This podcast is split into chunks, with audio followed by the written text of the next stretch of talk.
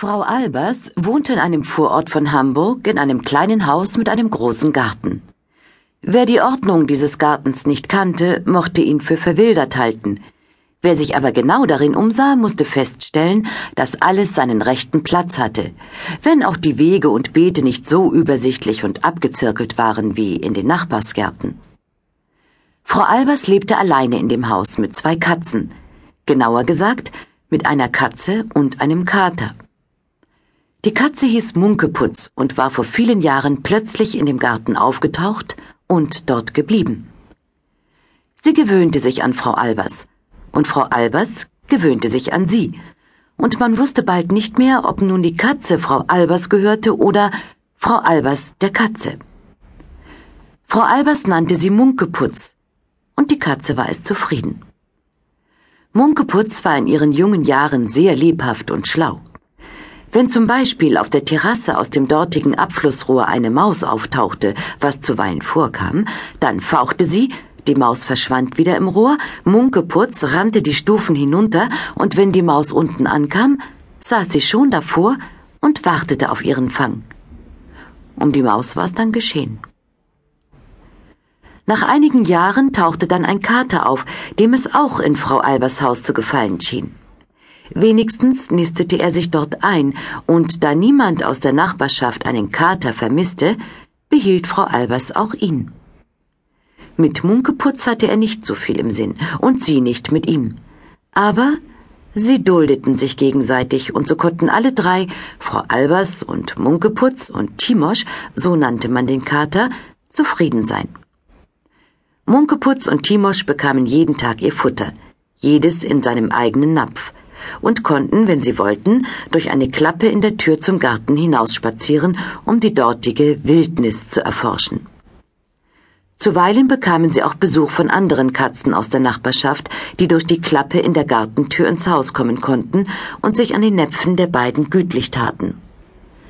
Aber auch das wurde geduldet und der Frieden blieb gewahrt, von einigen gelegentlichen Kabeleien abgesehen, die aber mehr als Spielerei zu werten waren.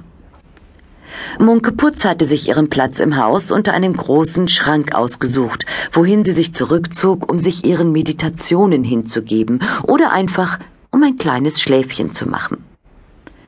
Timosch saß meistens auf dem Sofa in der linken Ecke, und es war jedem Besucher angeraten, ihm dieses Plätzchen freizuhalten. Sonst ließ er ein sehr unwilliges Knurren hören. Er liebte sowieso keine Besucher. Wenn es an der Haustür klingelte, wetzte er erstmal wie von der Tarantel gestochen von seinem angestammten Platz in den Garten, kam aber nach einiger Zeit zurück und erwartete, dass er sich da wieder niederlassen konnte, wo er es gewohnt war. So verging ein Tag nach dem anderen, und Munkeputz, die nun schon ein schönes Katzenalter von dreizehn Jahren erreicht hatte, war sehr weise und ruhig geworden und saß am liebsten unter ihrem Schrank. Wenn sie dann darunter hervorkam, diente und streckte sie sich erst und schritt dann erhobenen Schwanzes sehr würdevoll durch das Zimmer oder in den Garten.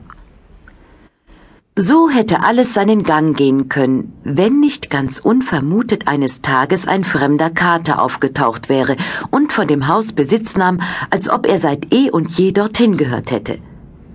Frau Albers war nicht sehr begeistert von dem neuen Hausgenossen, aber auf die Straße jagen wollte sie ihn auch nicht. Das heißt, erst hatte sie es sogar versucht, mit dem Erfolg, dass der Kater, der durch die Vordertür hinaus komplimentiert wurde, durch die Klappe in der Gartentür wieder hereinspaziert kam, als ob nichts geschehen sei. Es blieb also nichts anderes übrig, als ihn bei sich zu dulden.